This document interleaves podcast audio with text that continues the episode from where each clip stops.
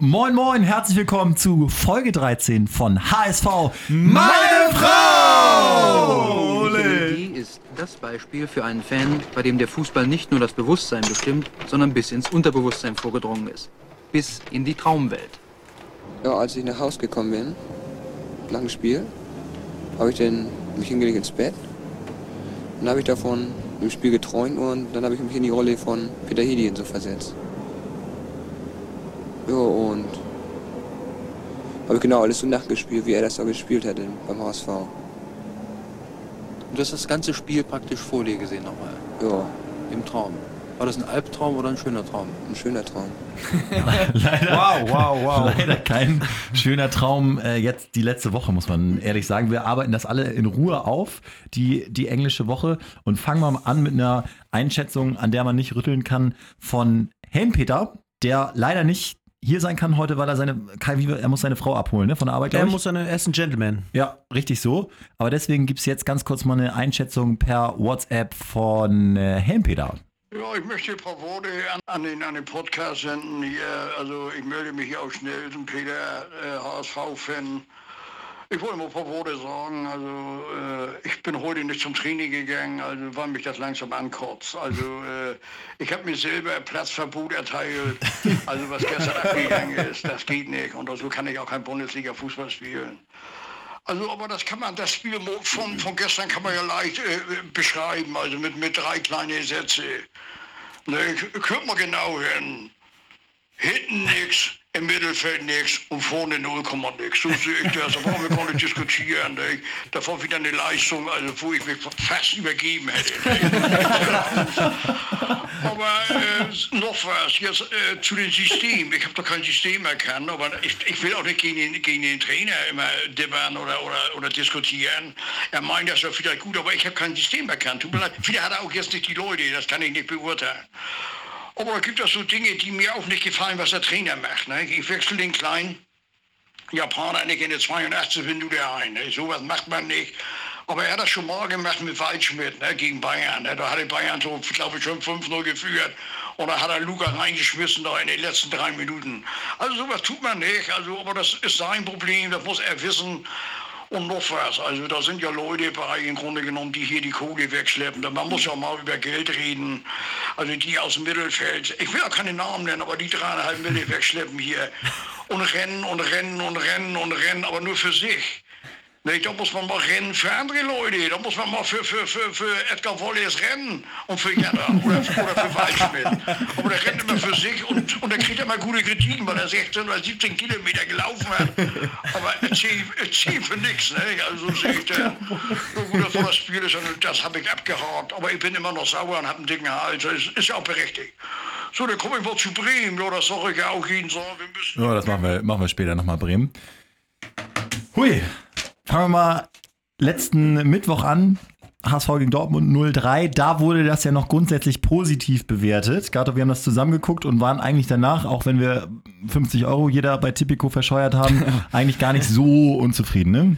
Ja, das, äh, die Leistung war, war in Ordnung. Also eigentlich haben wir tatsächlich ganz gut gespielt, gut gegengehalten, äh, viel Risiko gegangen, war sehr hoch ähm, angegriffen und attackiert. Und da war es dann schon so oh, klar, so, okay, es muss heute echt alles klappen, weil ansonsten, mhm. wenn du halt ein, zwei Mal hinten wackelst, was du ja wahrscheinlich tust, wenn du so äh, risikoreich spielst, dann, dann fängst du halt hinten ein, besonders wenn die mit Aubameyang und äh, die Konsorten vorne spielen. Ja. Äh, aber gut, du kannst genauso gut einen in den ersten zehn Minuten machen, Bann ist gebrochen äh, und äh, spielst gegen Dortmund äh, wie, wie neu. Aber Riesenkompliment von Peter Bosch, der gesagt hat, bisher unser schwierigster Gegner, auch schwieriger als Tottenham in der Champions League. Also da war noch alle, alles positiv. Auch Bones war begeistert, erinnere ich mich. In unserer WhatsApp-Gruppe hast du noch noch ein positives Fazit gezogen. Ich glaube sogar gesagt, beste Saisonleistung. Ne? Also ich, genau, ähm, einige mal wieder ein bisschen geschimpft und ich war doch sehr, sehr zufrieden äh, mit dem HSV. Also da habe ich jetzt, ungeachtet, dass es Dortmund als Gegner gab, ähm, fand ich, die haben sehr äh, offensiv gespielt. Es war immer nur der, erst äh, der letzte oder vorletzte Pass, der gefehlt hat. Und, aber insgesamt war der Eindruck sehr, sehr positiv und ich war da auch sehr zuversichtlich, dass es ähm, mit der Leistung durchaus bergauf gehen kann. Kai, wie hast du es im Stadion, du warst jetzt einziger im Stadion, wie hast du es im Stadion erlebt? Nicht ganz so positiv? Ähm, doch, die Zuschauer haben ein schönes Fußballspiel gesehen. Ja. Ähm, ich muss ganz ehrlich sagen, ich wusste dann ehrlich gesagt nach dem 0-1, dass das Spiel jetzt gelaufen ist. Ähm, fand aber trotzdem, dass der HSV mutig und äh, gut aufgestellt war, dass man da auch durchaus noch erkannt hat, dass der HSV auch eben äh, nicht nur aufs 0-0 gehen wollte. Ähm, aber man war dann schon begrenzt. Nach 0-1 war mir schon klar, dass da nicht mehr viel kommen kann. Gutes Stichwort. Ich habe mir nämlich vorgenommen, dass wir heute das nicht schön reden, weil jetzt ja alle sagen, oh ja, aber gut gekämpft. Man muss jetzt auch mal sagen, 0 zu, ich glaube, 10 Tore ne, in den letzten vier Spielen. Äh, gefühlt, oder nicht nur gefühlt, im Schnitt haben sie, glaube ich, drei Torschüsse pro Spiel. Äh, also es ist schon extrem limitiert und jetzt springen wir auch direkt zu Leverkusen, was ja echt schwierig zu gucken war. Nach dem 0-3 äh, Markus Gistol bei Sky, bei Patrick Wasserzieher im Interview. Gibt der Kader im Moment nicht mehr her?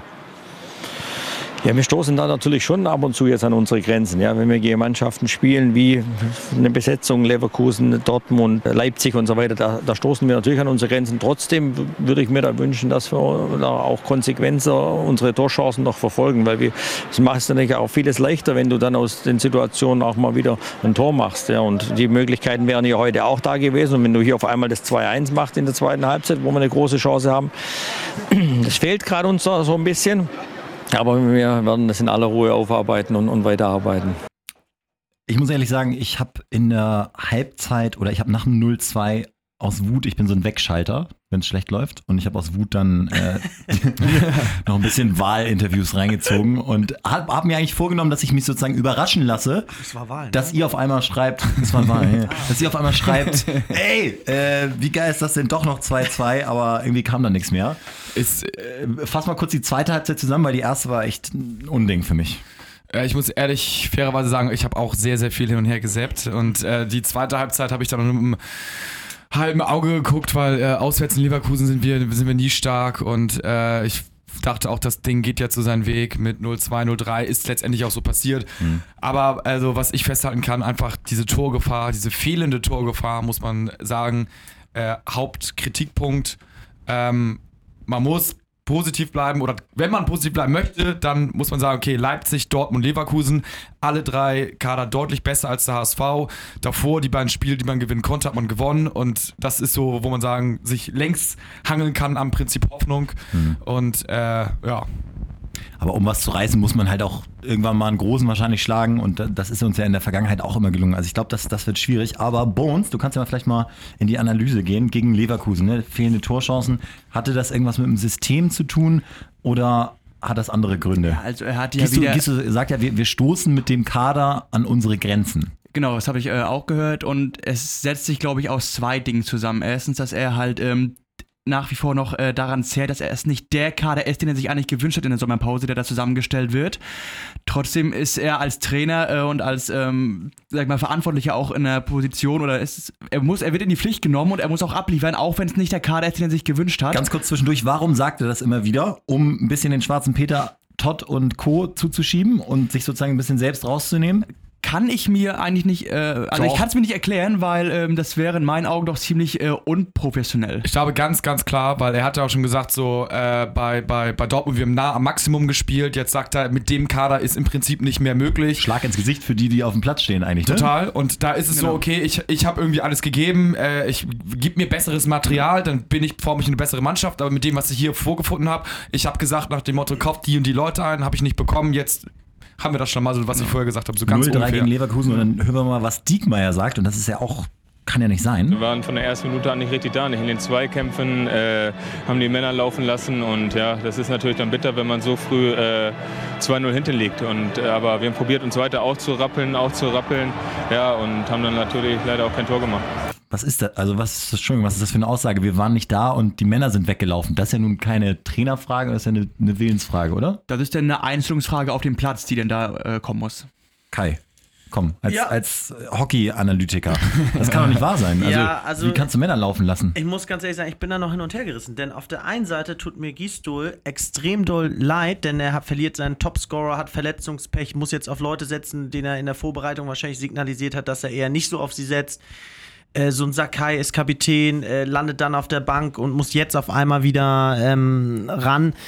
da sieht man schon die Verunsicherung und ich finde deswegen nehme ich ihn so auf der einen Seite so ein bisschen in Schutz, auf der anderen Seite muss ich Nee, ganz ich hab auch, das ging auch gar nicht, gar nicht gegen den Trainer, sondern das ging ja gegen die Spieler. Wenn, wie kann denn ein Spieler sagen, wir waren nicht da? Oder Ja, ist das Traineraufgabe, ja, die, die Spieler so Genau, einzustellen? Weil du ja gefragt hast, ich sag dir ganz ehrlich, es ist ein Trainer muss seine Mannschaft im Griff haben. Und wenn die Mannschaft nicht allein schon, äh, von, der Trainer muss dafür sorgen, dass die Mannschaft, klar braucht jeder auch eine Eigenmotivation, aber der Trainer ist dafür verantwortlich, dass die Mannschaft auf dem Platz abliefert und dass er mit dem Spielermaterial, was er hat, das Maximum rausholt.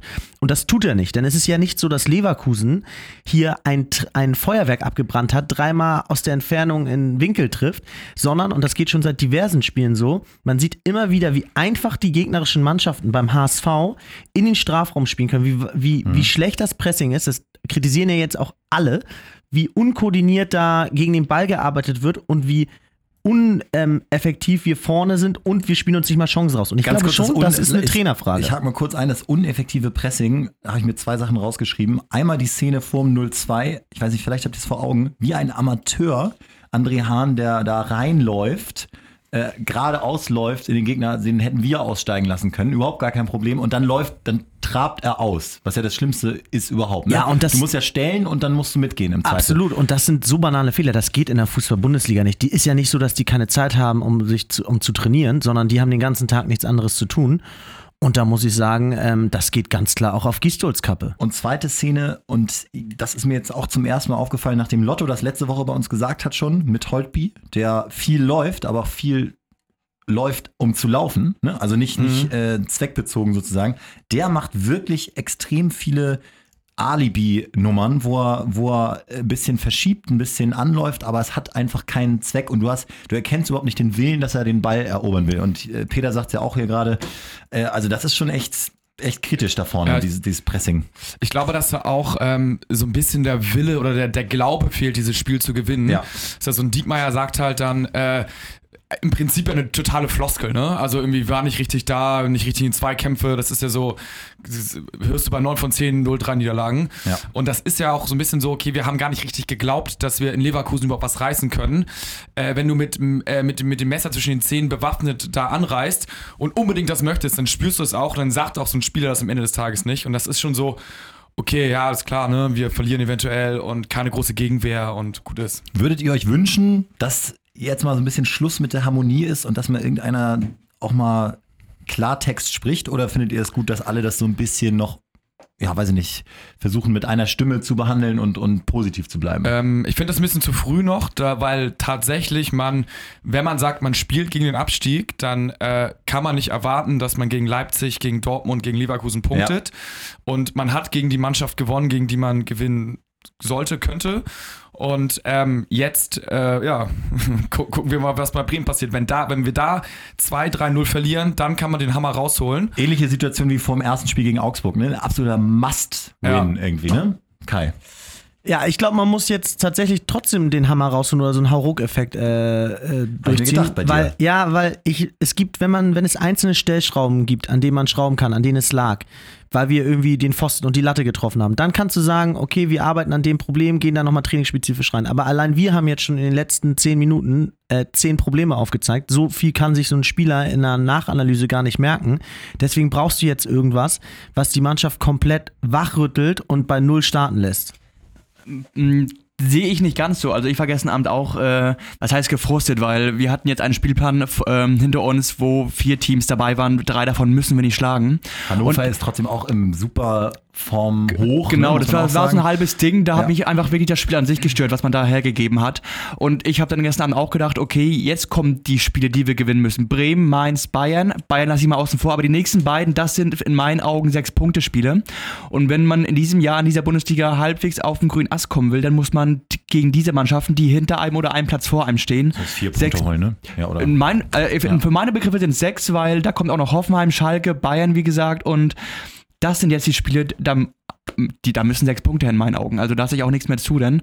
Und Dortmund und Leverkusen habe ich jetzt mal und der Ferner lief ein bisschen äh, gelassen. Gut, dann gehen wir schon mal so ein bisschen jetzt Richtung Bremen. Muss man ja auch gucken, was kann man besser machen. Also ein paar Sachen, ich habe mir so ein paar Negativsachen aufgeschrieben, unter anderem dieses Pressing, weil das wirklich mit dem bloßen Auge zu erkennen war, dass, das, dass sie das zwar betreiben für einen Trainer, aber nicht wirklich mit dem Ziel, den Ball zu erobern. Dann unglaubliche Angst vor Fehlpässen. Und das kennt ja jeder selbst, der äh, Sport macht. Aber du merkst, wie sie so einen Zitterfuß jetzt haben. Und Bälle über fünf Meter, und daran liegt es natürlich auch, dass sie keine Torchancen haben, nicht ankommen. Wenn sie dann mal eine, eine Gleichzahlsituation irgendwie haben, vier gegen vier, kommt der Querpass einfach nicht an, sondern wird in, in äh, ohne Druck zum Gegner gespielt und dann kannst du natürlich nichts mehr holen und es wird irgendwie auch schwierig sein, das im Kopf zu switchen. Aber ich glaube, Kai, das ist dann wieder Gistols Aufgabe.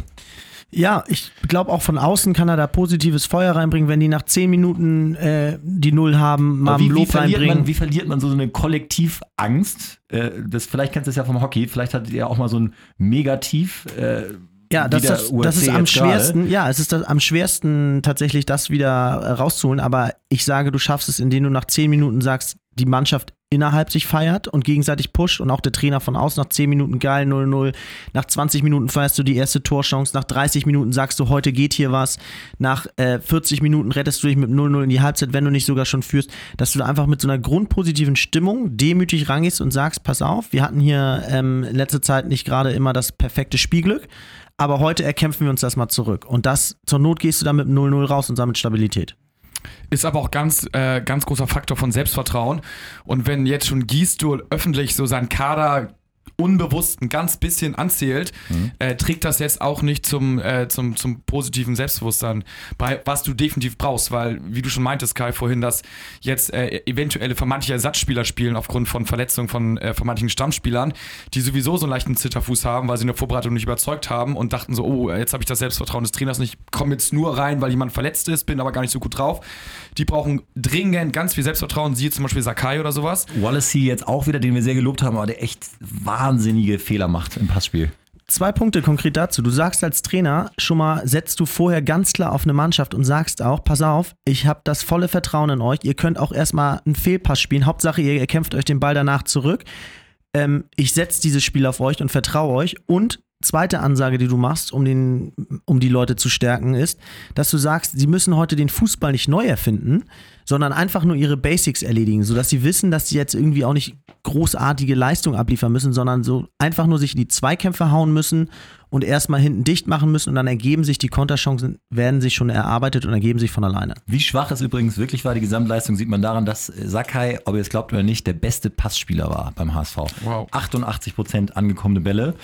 Äh, ja, und das, das ist schon echt, das ist schon echt entlarvend. Dann habe ich noch äh, mir kurz aufgeschrieben, dass Papadopoulos aktuell mich persönlich ein bisschen nervt mit seiner aggressiven Körpersprache, vor allem wenn er für alle drei Tore mitverantwortlich ist. Dann glaube ich, kann es bei Gegenspieler, äh, bei, bei Mitspielern irgendwann lächerlich sein, wenn, wenn du so einen Typ hast, der dich, der permanent alle anbrüllt, aber selbst Fehler macht. Ähm, total. Also das ist äh, dann irgendwann nicht mehr glaubwürdig. Allerdings ist die Frage, also was, was ist, wenn er eine, also so eine neutrale Körpersprache hat, dann hat er gar keine mehr eine positive Körpersprache. Und Ja. äh, lieber irgendwie so, das zur Not ein bisschen erzwingen und äh, sagen, komm Jungs, ich versuche die trotzdem mal hochzuziehen. Ähm, als, als jeder lässt sich hängen, weil wenn du jetzt keinen keinen Stefan Effenberg im Team hast, der irgendwie Zeichen setzt oder sowas, dann muss man das manchmal erzwingen und dann geht das auch nicht anders. Bones, wie kann man diese leichten Gegentore, die wir im Moment fangen, die wir letzte Saison nicht gekriegt haben, wie kann man die jetzt wieder vermeiden? Das Problem ist, ja, was heißt leicht? Also, ähm, ich finde, man hat gemerkt, ähm, die Abwehr schwimmt äh, exorbitant, wenn der Gegner wirklich auf Tempo spielt. Und da ist die ASV-Abwehr überhaupt nicht gegen gewappnet, wenn der Gegner das Spiel schnell macht.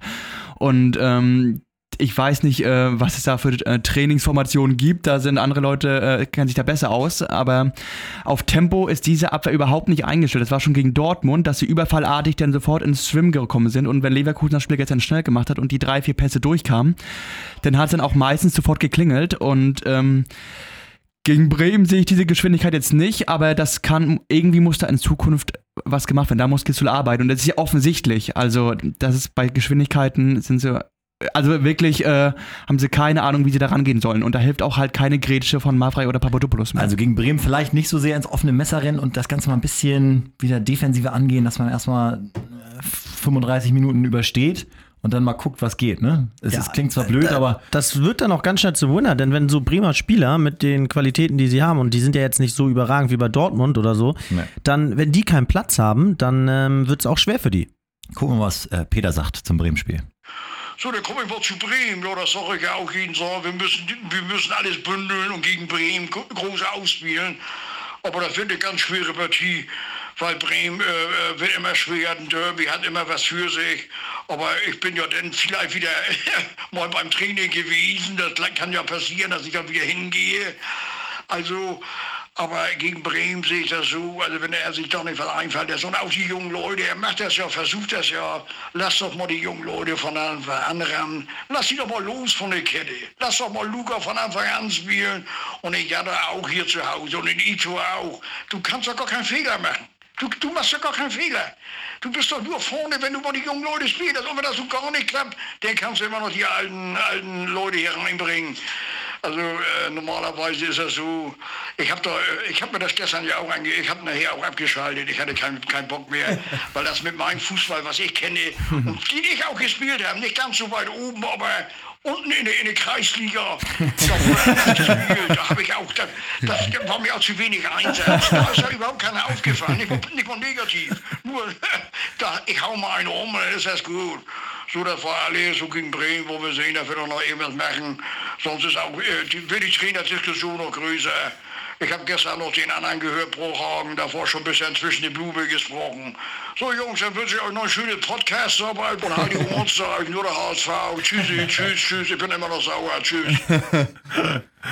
So deprimiert haben wir ihn auch selten erlebt. Ja, schon, schon, schon am Boden der Tatsachen angekommen. Schon ordentlich Hals, ne? Aber wie, wie wir alle ja letztendlich auch, ne? Und das ist ein bisschen Prinzip Hoffnung, was jetzt noch waltet. Aber, äh, ja. Ja, man merkt, dass heute die, die generelle Stimmung ist schon ganz schön deprimiert, muss man sagen. ne? So Ja, alle- ich bin noch äh, zuversichtlich, weil Bremen, drei Punkte, drei geschossene Tore, äh, Kruse verletzt und ähm, aber wieder im Nachtclub, das ist sehr gut. war in Berlin Er wieder unterwegs er am ist- Wochenende, Er hat genau. sich endlich wieder besonnen auf seinen wahren Charakter und geht jetzt wieder in der Reha-Phase saufen und wird Bremen hoffentlich auch nicht mehr so sehr supporten wie eben, also der Topscorer Jahr. fehlt, also da muss ein Feuerwerk abgefackelt werden nächsten Samstag 18.30 Uhr und äh, ich bin auf jeden Fall dabei. Ganz kurz zu dem, was äh, Peter gerade gesagt hat. Der Waldschmidt, der ja schon eine Chance gekriegt hat und die nicht genutzt hat, muss man sagen. Äh, Jatta und Ito in der Startelf fordert, ist natürlich, ist dann so jetzt so eine Floskel, oder? Ja, ist ein bisschen zu viel. Aber wie ich schon gesagt habe, er kann ja einen von dem sozusagen eine Chance geben und sagen, ähm, du spielst auf jeden Fall 90 Minuten durch, du kriegst jetzt mal die benötigte Spielzeit. Denn eins ist klar, in 30 Minuten oder in, den letzten Viertel, in der letzten Viertelstunde würde auch ein Lewandowski oder ein Aubameyang da beim HSV nicht treffen. Ähm, und das Zweite ist, ich sehe es positiv, ich sehe es auch positiv. Ich glaube, Überraschungseffekt, klassischer HSV, reißt sich zusammen, alle Hater sind wieder da und jetzt, äh, denke ich, geht die da mindestens mit einem Punkt raus. Aber wo, was ist denn, was spricht gegen Fiete Ab, der jetzt auch in der U19 wieder vierfach trifft? Punkt 1 und dann ist die U23, äh, Entschuldigung, U21 wieder souveräner Tabellenführer. Da müssen doch auch zum Beispiel mal gute Linksverteidiger rumrennen, oder bei uns? Du bist doch da ab und zu mal im Stadion. Äh, bin ich öfter, aber ähm, tatsächlich hat der HSV im Nachwuchs äh, offensiv im Moment nur was zu bieten. Die kriegen auch so ihre ein, zwei Hütten pro Spiel. Okay. Äh, aber Fiete Ab, wo du es gerade angesprochen hast, der hatte eine Schulterverletzung und wird gerade so peu à peu in den U-Teams wieder rangeführt. Deswegen den, tüten sie gerade ein bis- bisschen ein, dass dem Jungen wohl nichts passiert, diesem Edelstein. in Watte, willst du genau, sagen. diesen Edelstein aus dem HSV-Nachwuchs. Aber manchmal denke ich so mit, also zum Beispiel so ein Wood, den halte ich nach wie vor für stark. Das ist ein undankbarer Job da vorne aktuell, mit diesen hohen Bällen da irgendwas machen zu müssen. Trotzdem behauptet er Ja. sich ja und strahlt Gefahr aus. Aber mal neben Wood so einen abschlussstarken Spieler wie Arp zu haben, weil abschlussstark ist er ja, ist ja egal, unabhängig vom äh, Alter. Ja, genau. Warum nicht sowas mal machen? Also ich kann das erst beurteilen, wenn er einmal irgendwie so 10 Minuten bei den Profis gespielt hat. Ja. Weil U19 vier Tore schießen, ich glaube, das äh, kriegen viele Kriegst hin. du auch noch hin. Ja. Aber halt mal bei den Profis ist halt ein ganz anderer Schnack und äh, da musst du letztendlich auf das Urteil der, der Trainer äh, vertrauen und sagen, wenn, die, wenn der noch nicht so weit ist, äh, dann ist er noch nicht so weit und ja, was soll's er machen? Konkret, was, was äh, ist, ist für Bremen dein Wunsch bei uns, bevor wir hier gleich nochmal zum Abschiedsspielchen kommen? Du bist heute Ich- so engagiert. Ich würde tatsächlich echt mal ähm, ein, zwei Stu äh, eine Doppelspitze vorne reinhauen und mit Wood und Knöll einfach mal ins äh, kalte Wasser und dem einfach, wie auch äh, Peter sagt, den jungen Leuten die Chance geben von Anfang an, weil es bringt nichts, wenn du einen Menschen in der 80. Minute reinbringst, wenn du 3-0 hinten liegst, da ist der, gan- der ganze Laden ist schon runtergefahren und man will das Ding nur noch nach Hause bringen. Ja. Das ist für einen jungen Mann sehr, sehr undankbar. Also diese alleinige Spitze Wood, er macht das ganz okay sogar, aber es, ist, es ist, führt ja nicht zu Toren. Ne? Es führt ja auch zu keinen Abschlüssen. Also die ganze Chancen-Herausarbeitung, das, da hapert es beim HSV ungemein und die Bälle kommen halt nicht und das ist, wie gesagt, wie du sagst, undankbar und er kann ein paar Bälle festmachen, aber da rückt ja auch nichts nach. Also, ähm, wie gesagt, es läuft ins Leere. Müssen wir hinten noch was äh, verstellen? Oder Ähm, musst du es so probieren mit, mit äh, Sakai? Letztendlich, Dickmeier macht eigentlich auch immer einen ganz vernünftigen Job. Ich sehe ihn gar nicht so schlecht. Gerade in letzter Zeit finde ich ihn ganz okay. ist, Grund, ist, Grund, ja. ist grundsolide, ne? Also ist jetzt nicht, nicht, dass er jetzt mit Hahn die rechte Seite komplett im Griff hätte, aber ähm, es ist grundsolide. Also gegen Leverkusen natürlich gar nicht. Ne? Wann ist der, denn- der wann- wann- Bailey, die ja schwindelig gespielt. Wann kommt denn der Holly wieder? Van Dröngelen. Äh, also gegen Bremen fehlt er auf jeden Fall noch. Da Denn es- kommt Ekdal aber vielleicht wieder zurück. Genau, Ne? Gegen wichtig. Bremen fehlt auf jeden Fall noch, dann ist Länderspielpause und äh, dann hoffen sie, ihn in drei Wochen gegen Mainz wieder äh, aufs Feld bringen zu können. Aber es ist sehr krass, dass sich ähm, diese Last-Minute-Verpflichtung mittlerweile echt zum äh, Rettungsanker entwickelt, weil alle LVs hinten äh, der Reihe nach versagen. Santos bringt nichts, Sakai bringt nichts und alle Hoffnungen hängen an Van Drongelen, an einem 18-jährigen Holländer. Und an dem Mann, den ich, den ich hinten auf dem Trikot habe, an Ekdal. Denn mit Ja. Ekdal haben wir durchschnittlich doppelt so viele Punkte gesammelt wie Genau. ohne ihn. Ist so. Ja, da Ich muss, da ich- muss ich dir tatsächlich mal recht geben. Tut mir leid. So, äh, abschließend äh, wollen wir mal unsere belegte Stimme loswerden. Und zwar habe ich jetzt gedacht, anlässlich des Nordderbys spielen wir ein Spiel, was wir hier auch äh, in der Morning Show immer gerne mal spielen. Fakt oder Fake mit Nordderby-Fakten. Scheinbaren Nordderby-Fakten. Und Oh äh, yeah. ich sage euch jetzt, äh, ich sage euch jetzt ein paar Stories und ihr müsst sagen, ob das tatsächlich passiert ist oder ob das Schwachsinn ist, okay? Also, äh, ich habe es handschriftlich hier aufgeschrieben, deswegen ähm, ja, muss ich mal gucken. So, gegen Tim Wiese wurde nach seinem Tritt 2008 gegen Ivica Olic un, unvergessen natürlich wegen Totschlags ermittelt. Weil dort, weil dort, äh, weil dort Anzeige erstattet wurde von einem unbekannten HSV-Fan. Ja, muss ich sagen, es äh, traue ich schon wieder irgendwie so einem verrückten HSV-Fan zu. Aber ich, ne, ja, ne, kann ich mir nicht vor. Ja, wohl, wie ist es mit so ein, so ein Spasti? Es sah natürlich so aus, als würde ihm den Kopf abtreten, muss man sagen. Ne? ja, ich sag Fake, ich sag Fake. Äh, also wenn ich mich zurückerinnere an den Hass, den Hamburg äh, gegenüber Wiese hatte, ähm, ich glaube wirklich, dass es da ein, zwei Geisteskranke gab, die die Anzeige erstattet haben. Ich glaube, es stimmt. Kai? Ich bin der Meinung, ich habe mal sowas gelesen und es stimmt. Es stimmt tatsächlich. Ein unbekannter HSV-Fan ist zur Polizei gegangen und hat ihn wegen Totschlags angezeigt. Aber er, er ist nochmal rausgekommen. Dann ähm, geht es um Frank Baumann und seine beiden Kinder, er Zwillinge. Und die sind glühende HSV-Fans. Grund, der Onkel wohnt in Hamburg und hat den beiden zum ersten Geburtstag HSV-Kuscheltiere geschenkt. Mittlerweile sind sie sechs. Würde ich, so sagen, f- würde ich sagen, ja, aber das die kommen mir schon sehr, sehr konstruiert vor mit Was? der Onkel und Kuscheltiere und dann noch der Fakt, dass sie mittlerweile sechs sind. Zwei so. Dinos. ja, macht sich besser. Also ich, ich, also ich glaube schon, dass natürlich äh, jeder Mensch von Grund auf HSV-Fan ist. Und, äh, aber er geboren wird, ich, ist ich jeder glaube, HSV-Fan. Ich, ich glaube, dass es, äh, es kommt mir zu konstruiert vor, deswegen sage ich Fake. Ich sage auch Fake und ich will seine Kinder auch nicht im Stadion sehen ansonsten. Also für mich klingt das auch, äh, nee, glaube ich auch nicht. Fake. Habe ich lange dran gesessen an der Story und es ist fake. Gut, sehr gut, Jungs. Weiter geht's. Ähm, 1971 musste Werder im Nordderby hier in Hamburg in HSV-Trikots auflaufen, weil der Schiri gesagt hat, dass die Auswärtstrikots zu ähnlich dem äh, rot-weißen Dress sind und sie keine Ersatztrikots mit hatten. Deswegen mussten sie in HSV-Trikots auflaufen. Sind nur mit, nur mit dem einen Trikot angereist, oder? Sind nur mit einem, 1971, nur mit einem Auswärtstrikot angereist, was aber zu hell war und der Schiri hat gesagt, sorry, müsst ihr was machen und dann haben sie die äh, HSV-Auswärtstrikots oder weiß ich gar nicht, oder Trainingstrikots angezogen. Hm, aber da war, also es gab keine dritten Trikots sozusagen. Also nur den einen Trikot. Ah, nein, nein, nein, ich sag, ich sag, ich sag, äh, ich sag Fake. Da hätte man doch garantiert mal Bilder gesehen mit irgendwie Werder-Spieler im, im, im HSV-Trikot, so wie damals. Habt ihr den HSV auch irgendwie geliebt oder keine Ahnung? Ah, ich bin der Meinung, ich habe mal sowas gelesen und das ist wahr. Also Kai hat die, jede Chronik durchgearbeitet. Ja, dann können wir das schon, Ja, schon, okay. können wir schon abhaken. Das Ding ist natürlich wahr. Äh, Wieso ist das mir vorbeigegangen so? ich habe den Namen des Schiris leider vergessen, aber das ist echt legendär von ihm.